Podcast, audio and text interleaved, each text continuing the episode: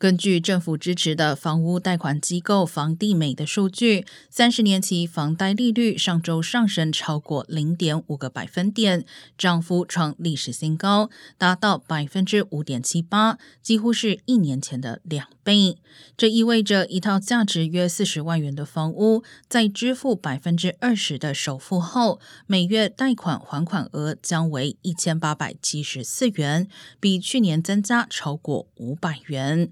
房贷利率的上涨使得房屋销售量出现下滑，似乎也导致新建房屋减少。根据人口普查局的数据，五月新屋开工的数量较四月下降百分之十四点四，较去年同期下降百分之三点五。